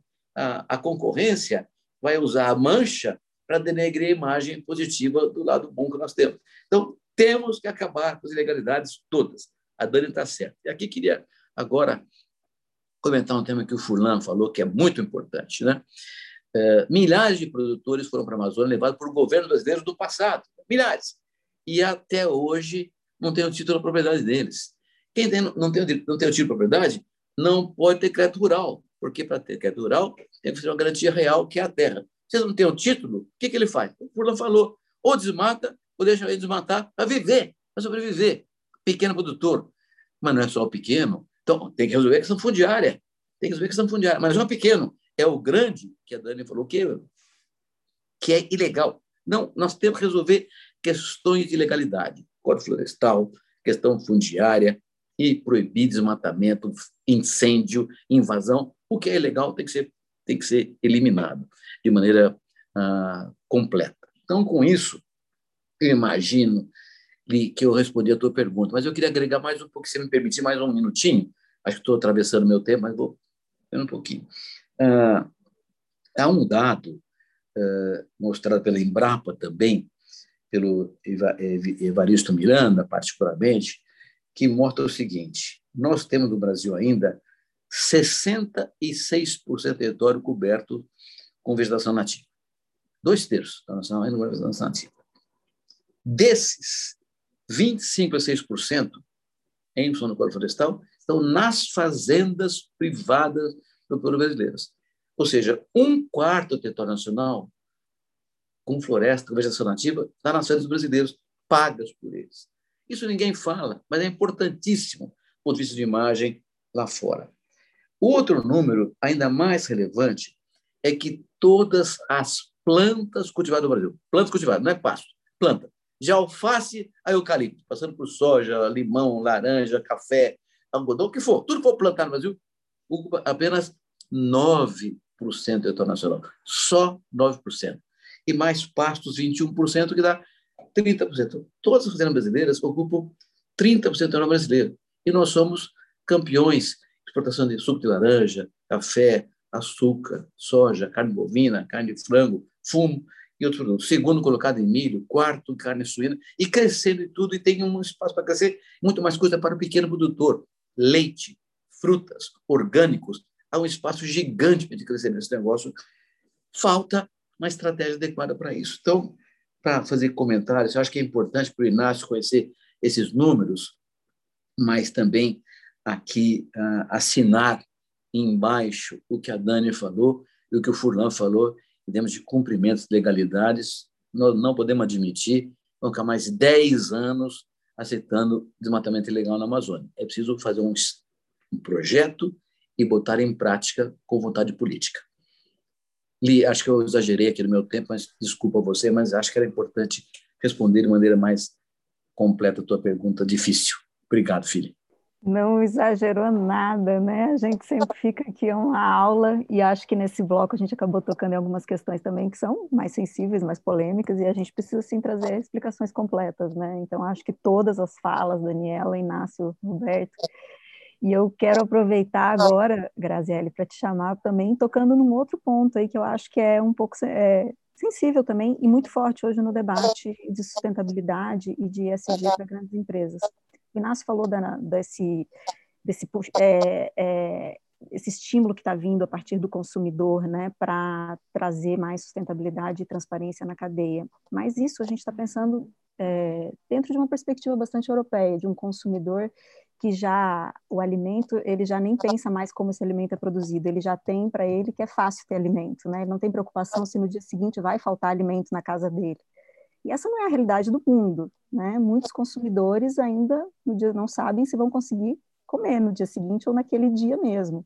Então, o agro ele tem também um papel de produzir alimentos que sejam é, acessíveis a todos, né? E aí, quando a gente coloca aí, mistura um pouco dessa discussão de ESG dentro da produção, é, o que a gente tem visto é muitas acusações hoje para grandes empresas né, do agro de que elas estariam apenas fazendo greenwashing, né? Ou seja, elas estariam dando uma cara de sustentabilidade, mas sem realmente incorporar práticas de sustentabilidade, porque essas práticas elas têm também impactos econômicos. Então, como você vê isso? É apenas o consumidor é suficiente para fazer realmente uma transformação na empresa? Ou a gente precisaria de mais? Como fazer essa transformação difícil, né? Por favor. Nossa, você uma pergunta ampla, que dá para ficar uma hora falando. Vamos pegar, tentar dar uma fatiada nela. É, um passo, uma coisa importante que a gente assumiu como causa é a questão do combate ao desperdício de alimentos. Esse é um tema pouco charmoso, que a gente não fala muito, mas que ele é fundamental. E aí, é, a, o desperdício de alimento ele tem três, três consequências graves. Né? Você tem a questão da fome é, calórica, então a gente está falando né, o déficit calórico, ou seja, a fome mesmo, nós estamos falando de um déficit nutricional, né, estamos falando de, de desnutrição, de obesidade, e estamos falando também da parte da sustentabilidade. Né? Então, é, eu me recordo há mais de 25 anos, a vez que eu fui andar pelo, pelo uh, centro-oeste ver a questão da, da, produção dos grãos, eu, vi, eu me lembro de ver um caminhão gigantesco carregado de grãos caindo metade na estrada que não existia, passando em algum lugar. Então, o desperdício começa quando você não tem nenhuma infra né, para sair, uma infraestrutura que sai do campo e leva para o setor produtivo, até, no, obviamente, dentro do processo, isso as empresas estão cada vez mais trabalhando nas perdas, né, até porque são uma questão também econômica, além de ambiental, mas aí a gente vai né, no, no, no ponto disso, ou seja, do campo à mesa, a questão das, das embalagens, a questão do desperdício em casa, como é que a gente fomenta isso. Então, a gente assumiu essa. Uma das nossas metas ESG, que eu comentei no início, atreladas à nossa remuneração, é justamente trabalhar a educação para combate ao desperdício de alimentos. Não somente por, que não é somente aquilo que sobra da, da, da, do talo da beterraba, mas é o processo inteiro e o impacto que isso tem. Né? Então, a gente tem uma, uma iniciativa que chama ECO, com dois Cs, quem quiser pode dar um Google, é, e a gente quer levar, é, realmente abraçar essa causa. Então, a questão que toca muito do desperdício, esse é um, é um ponto importante. A outra coisa é, que, que, é, que você falou, isso não é só uma questão dos é, jovens millennials europeus, isso não é uma questão disso. Não tem semana que a gente não tenha reunião com investidores, como eu falei, internacionais, mas nacionais também. não tem entrevista que a gente vá falar que não seja perguntado sobre isso. Então, é, só que eu acho que a, a, grande chave que a gente precisa virar é de como que a gente faz com que a gente não seja é, é, reativo nesse discurso, mas que a gente proativamente venha trazer as coisas que a gente faz. Porque a gente é, é, cria, né, existe muito viés dentro desse tema. Então, por exemplo, voltando aí ao tema das mudanças climáticas aí, que foi mencionado, né? É, a, nós somos signatários aí de um, de uma, de um documento pedindo mais é, agressividade nas metas de, de, neutralidade climática junto com os CBEDs. Né? Para, para as empresas, as empresas do agro principalmente, ter este mundo em equilíbrio é fundamental. A gente tem que ter chuva, a gente tem que ter água, a gente tem que ter as coisas acontecendo. Então, precisa, às vezes fica essa percepção de que né, o agro é contra né, qualquer coisa, muito pelo contrário. A sustentabilidade econômica do nosso modelo depende da sustentabilidade ambiental. Então, na hora que, que, que a gente consegue mudar essa narrativa e ver que isso é uma oportunidade, não uma restrição, ou um requisito, ou uma documentação extra que você tem que providenciar, o discurso muda. Né? E, e, e, e também acho que queria fechar, né? por exemplo, a, a outra meta que nós temos é a questão de que nós vamos 100% do rastreamento dos grãos dos nossos fornecedores da Amazônia e do Cerrado, diretos e indiretos. Isso é um compromisso, não é um compromisso uma carta, isso está dentro da nossa política de compras. Como, é fácil fazer? Não é. Tem muita tecnologia, muita questão de, de, de inteligência territorial. E eu acho, e eu fico super feliz é, de estar tá fazendo esse debate hoje aqui, porque hoje vai sair o nosso relatório integrado de estabilidade, onde a gente fala, onde a gente dá a nossa transparência de tudo que nós estamos fazendo no nosso trabalho, é, muito apoiado, que ninguém faz nada sozinho nessa empresa, nem em lugar nenhum. Acho que a pandemia deixou isso muito claro. Ninguém faz nada sozinho, nenhuma empresa grande como a BRF. Então, o resultado das nossas ações, ele é o resultado da ação de todas as pessoas da nossa cadeia. E que a gente tem esse trabalho de trazer, de fomentar e de dar transparência. Então, falando na transparência, eu volto para você, Lígia. É, é, é, isso, é fazer e é mostrar. E é engajar os outros. Acho que esse papel de engajamento é um papel que a gente tem bem importante e que a gente ainda está é, nessa jornada de crescimento. Obrigada. Obrigada. Foi, era exatamente, acho que esse é o, é, é o nosso caminho mesmo, né? É interessante ver que já tem gente fazendo, que é possível, né? E fazer tudo isso de forma competitiva e se manter competitivo no mercado internacional. Bom, gente, em tese, assim, o nosso tempo teria já acabado. Então, eu conversei aqui com a Luciana, ela disse que se todos, né, se vocês tiverem disponibilidade, mais 10 minutinhos para a gente fazer o, encerramento, chegou várias perguntas interessantes, e eu queria colocar essas perguntas aqui para a gente fazer, assim, respostas bem rapidinhas, se possíveis, né? Tem algumas perguntas, teve uma pergunta relacionada à questão de sustentabilidade, né? É, de que cada país teria o seu sua forma de avaliar o que é a sustentabilidade da produção, né? E se isso não teria como a gente, muitas vezes é utilizado também um fator político, né, dentro dessa, dessa forma de, de, de avaliar a sustentabilidade, ou um país tentar é, impor o seu modelo para o outro país do que é ou que não é sustentável, né? É, existiriam quais os caminhos globais para se criar regulamentos ou padrões comuns, né? Essa foi uma pergunta. Teve outra pergunta com relação ao preço dos alimentos, né? Se é a exportação que está causando essa grande elevação no preço dos alimentos. É, e se isso pode ser considerado sustentável. Teve uma outra pergunta que eu vou colocar todas, e aí depois a gente faz um round, se vocês puderem fazer as considerações finais e pensar nessas perguntas para responder também, tá? É, uma que foi até bem direcionada para o Inácio, mas que eu acho que poderia ser para vários painelistas, que é como o consumidor europeu entende que a indústria brasileira deve proceder para ampliar a confiança no setor. Acho que a gente já falou bastante disso, a Graziele acabou de fazer uma fala aí grande também, é, mostrando os caminhos né, de como ampliar a confiança no setor, mas a pergunta está aí também para todo mundo. Teve perguntas específicas sobre a redução de emissão de metano na pecuária bovina. É possível zerar as emissões em 10 anos? É, quais são as soluções, né? Outra pergunta também foi sobre a questão do tsunami ESG. É suficiente para impulsionar a difusão de compostagem no ciclo produtivo do agro brasileiro? É, essas foram as perguntas, e aí eu queria começar aí o round agora de resposta. vou começar de trás para frente do último bloco. Pode começar com você, Grazi? Nossa. É... eu, eu vejo que uh, a gente está nessa evolução, Lígia, de trazer essa, de novo, a transparência, né?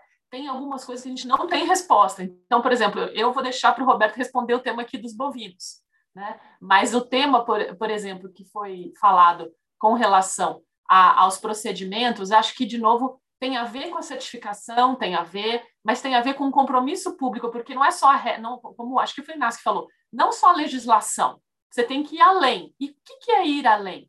Né? Qual é a expectativa e qual é a condição que você tem de dar credibilidade àquela informação? É, voltando, e, e, um outro ponto que eu queria é, fazer também, que, que eu gostei que o Inácio falou, foi a questão desse, desse monitoramento das emissões dos gases de efeito estufa. Então, assim, é, as empresas como a nossa, né? Estou falando pela minha, mas como a nossa, a gente tem muito claro aí o que é o escopo 1, o que é o escopo 2, já faz tempo, e nisso já, já não é, e não é só simplesmente uma coisa de olhar e fazer de conta, ah, tá bom, entendi. Mas o que, que você já vai fazer para já ir, já ir é, diminuindo isso? E um outro ponto que veio aqui também, a gente tem que tomar um certo cuidado de, de ter clareza no conceito do que é zero carbono e neutralidade de carbono são coisas diferentes. A gente acha que às vezes é a mesma coisa. Zero carbono, ó, não vou emitir nada. Nenhuma atividade é factível sem emitir nada. Mas qual é a forma que você faz para que você diminua as suas emissões e que haja, é, eventualmente, um mecanismo de compensação?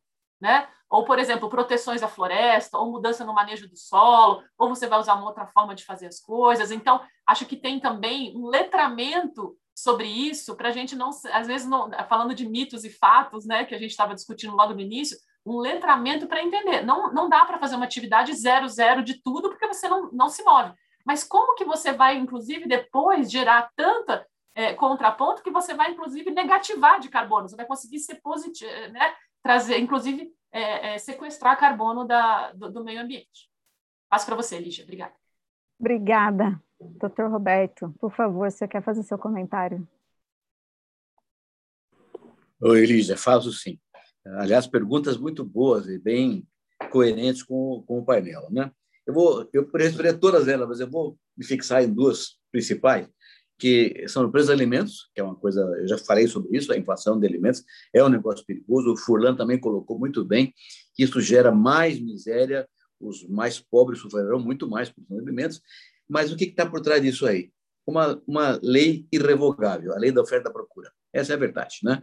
O que aconteceu, lamentavelmente, com a pandemia, já falamos sobre isso também no início da conversa, é que muitos países deram conta que não tinham condições de suprir a si próprios. Então, a demanda cresceu, somou-se a demanda crescente uma redução de oferta por causa de condições de clima em vários países do mundo. O açúcar é típico, né? com a questão da, da Índia, mas vários países reduziram produção e a demanda aumentou por causa da, da pandemia. Os estoques ficaram pequenos, os preços subiram em dólar. Então, os preços subiram em dólar por causa da relação oferta e demanda. Número um.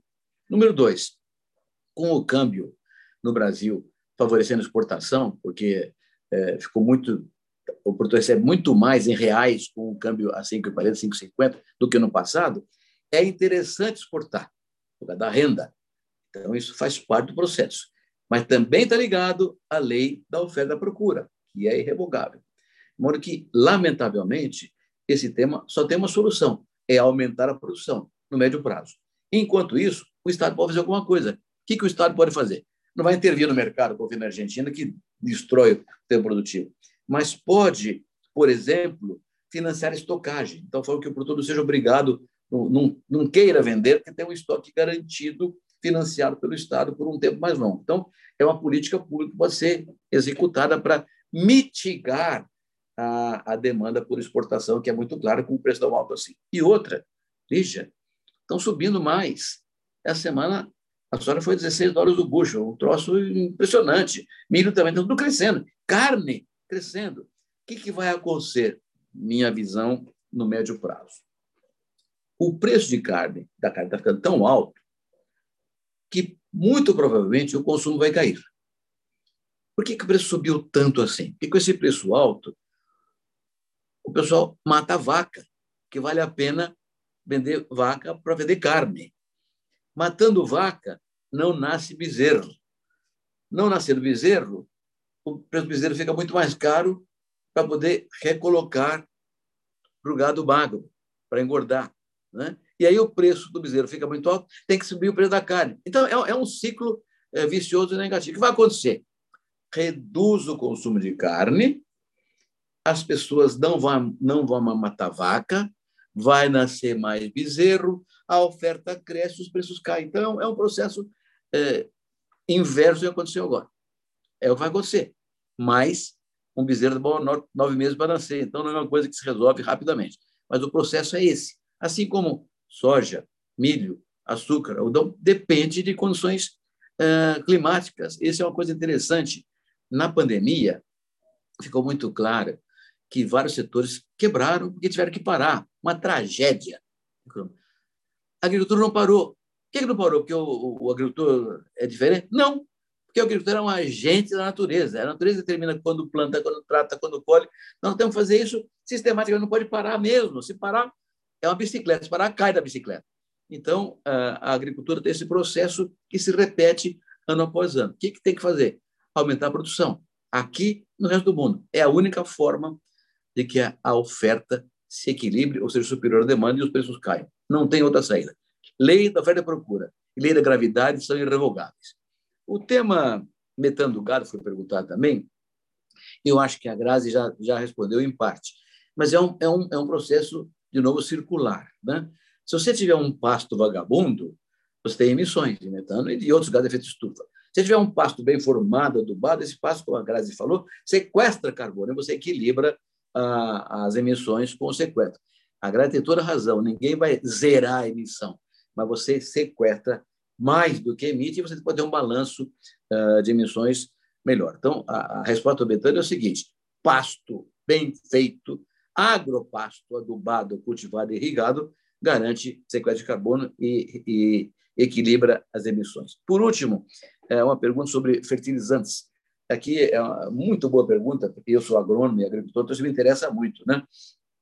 O governo criou recentemente um grupo de trabalho na Secretaria de Sua Estratégia da Presidência da República. Então, é um tema de segurança nacional para discutir fertilizantes. Nós importamos hoje praticamente 75% dos fertilizantes que nós consumimos no Brasil.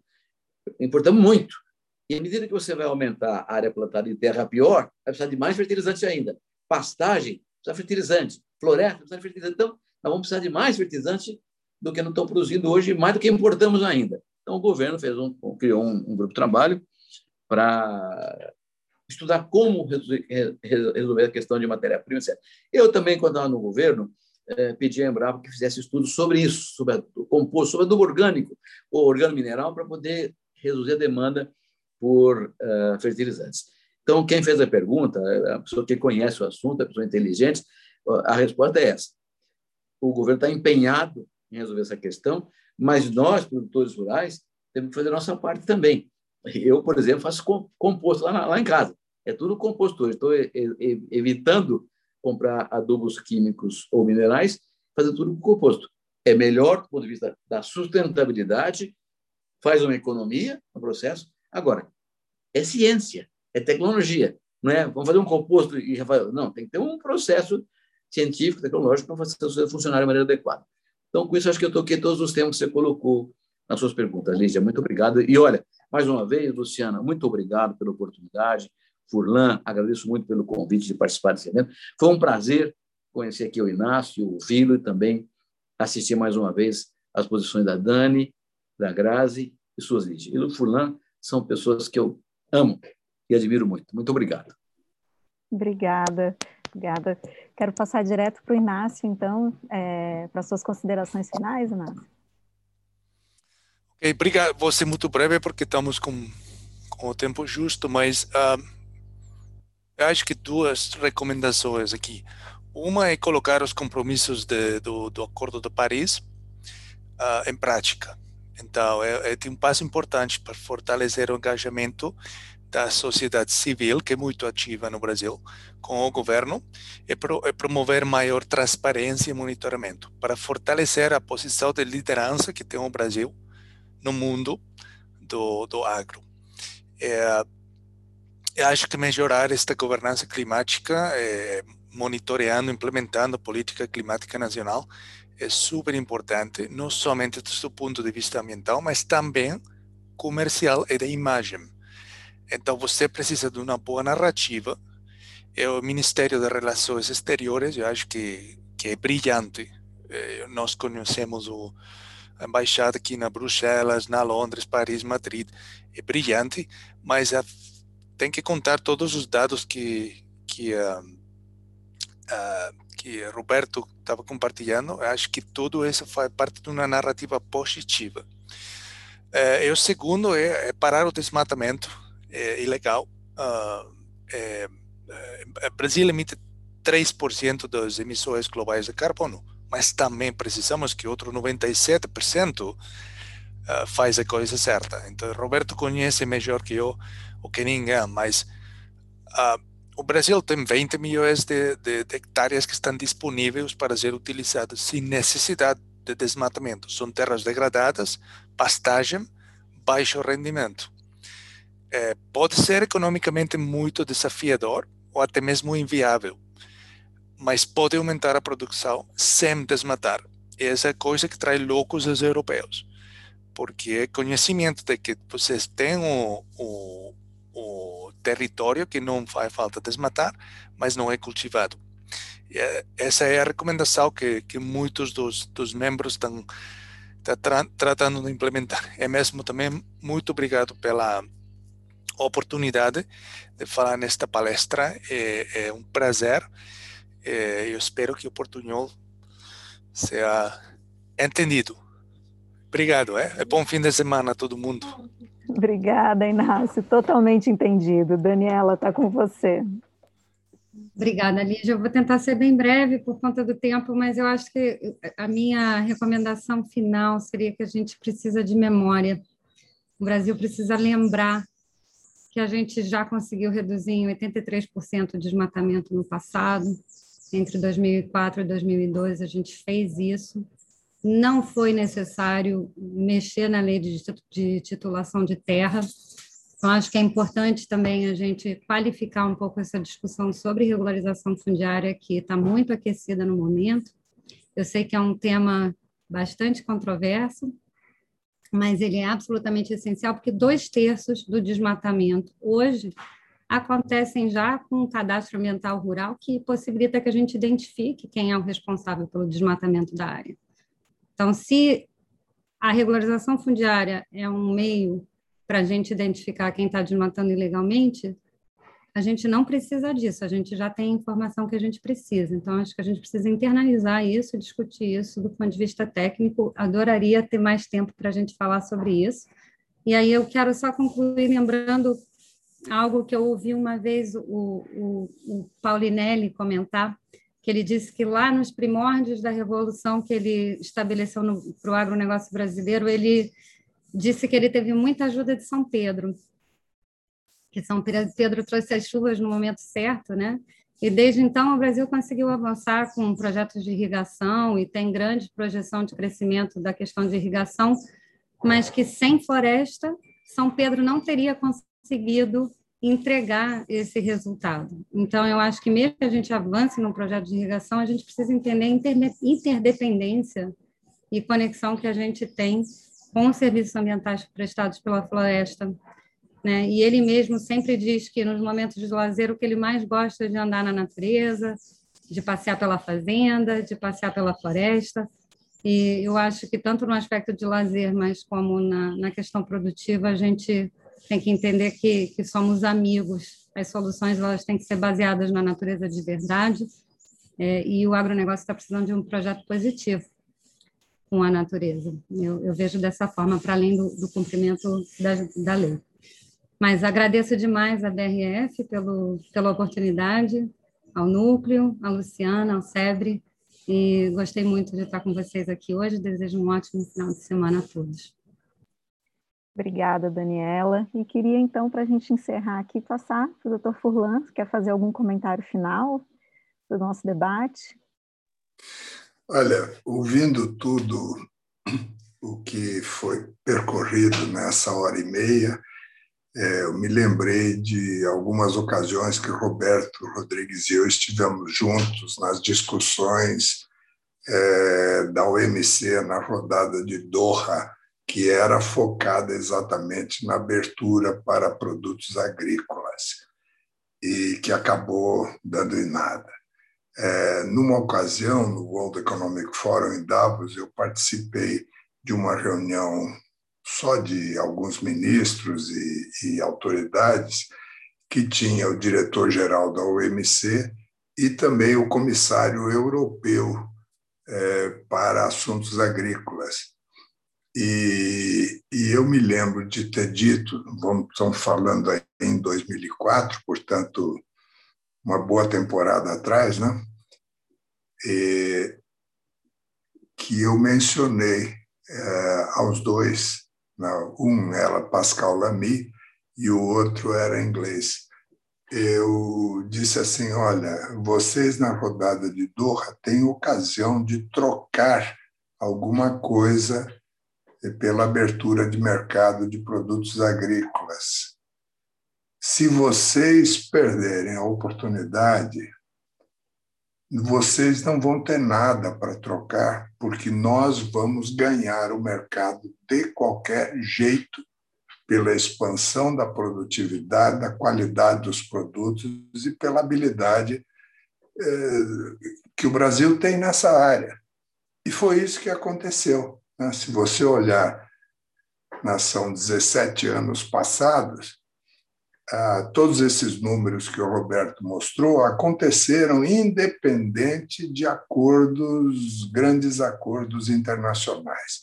Mesmo esse acordo União Europeia-Mercosul, que Roberto e eu trabalhamos durante 20 anos para que acontecesse, ele agora está encruado há quase dois anos, é, porque alguém lá levantou a bandeira do, do desmatamento, do fogo na Amazônia, e ele precisa ser ratificado pelos parlamentos dos 27 ou 28 países da União Europeia, o que não é muito fácil, por unanimidade. Então, a luta vai continuar. A parte boa e a conclusão que eu deixaria otimista é que a solução para os problemas que foram apontados e debatidos nesse nosso encontro de hoje está aqui dentro do Brasil. Tudo que foi dito aqui com muita ênfase, fazer cumprir o Código Florestal, é, proibir ilegalidades, né? tudo isso só depende de nós, não depende de chinês, de japonês, de coreano, de europeu, de americano. Então, a mensagem que eu deixo é: vamos fazer as coisas certas, vamos usar o G o G do ISG, que quer dizer governança. Vamos governar em cima dos nossos temas e resolver as nossas questões, porque à medida que nós formos resolvendo e eliminando esses entraves, vai ficar pouco argumento eh, de países protecionistas ou de quem quer que seja para poder colocar barreiras para os nossos produtos. Então, gostei muito de participar. Acho que eu vi, é, saiu um pouquinho para olhar a lista de participantes e fiquei contente de ver que 80, 90% dos participantes eu não conheço. Isso é muito bom, porque senão a gente sempre tem as pessoas de sempre, né? E inclusive pessoas no exterior. Eu vi um participante da Alemanha, lá de Munique, né? É, e, e, e, acho que a gravação desse encontro é, também vai suscitar é, material muito importante, não só para quem é interessado, mas também para estudantes. O Roberto dirige o, uma área da Fundação Getúlio Vargas, né, que esse material de hoje pode servir para estudantes, para essas gerações Y, Z, millennials e coisa e tal. Muito obrigado em nome do SEBRE, gostei muito de participar e tem horas que dá satisfação de ser conselheiro emérito de uma organização. Aplausos a todos vocês. Muito obrigada. Eu acho que depois desse encerramento a gente não tem nem mais nada para falar, né? Porque só o que eu posso dizer da minha perspectiva. Tem sim. Parabéns para você, foi uma moderadora maravilhosa, como sempre. Parabéns. obrigada. Parabéns obrigada. a todos. Né? Quero agradecer apenas, dizer para mim foi uma alegria participar desse debate, principalmente porque a gente vê muitas ideias, muitas soluções, né? E com um altíssimo nível de respeito o que hoje em dia a gente sabe que nem sempre é assim no debate público, não é verdade? Então, perguntas maravilhosas que chegaram do público, agradeço, várias reflexões também colocadas no chat que vão ficar lá. Acho que esse é o caminho mesmo para a gente. Muito obrigada, Luciana, estar tá com você. Só agradeço a todos, um prazer encontrá-los aqui hoje. Um bom fim de semana. Lígia, muito obrigada em nome do SEBRE pela essa moderação, foi excelente. Queria agradecer a todos os participantes, assim, pela generosidade que vocês compartilharam tanto conhecimento hoje. Foi um painel extremamente educativo, agradável, aprendi do início ao fim. Agradeço a nossa audiência, a gente teve praticamente 150 pessoas acompanhando o debate ao vivo. Muito obrigada a todos vocês. Agradeço a BRF por essa parceria, pela essa oportunidade da gente estar promovendo é, discussões tão interessantes no momento crucial que a gente está vivendo. Né? A gente vai ter oportunidade de aprofundar cada um desses temas. É, em breve vamos divulgar os próximos eventos do projeto do SEBRE com a BRF. E, por último, queria convidar a todos para um debate que a gente vai ter hoje às 18 horas, do nosso núcleo de Estados Unidos sobre os 100 dias do governo Biden. Né? É, embaixador Sérgio Amaral, nossa senior fellow Fernanda Manhota vão estar liderando essa conversa. Quem tiver interesse e puder participar, é só se inscrever pelo site ou pelas redes sociais do CEP. Muito obrigada, um bom final de semana a todos.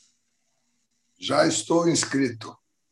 Excelente, ministro. Bom dia, pessoal. Nos vemos. Obrigada, queridos. Tchau, tchau. Bom fim de semana. Tchau.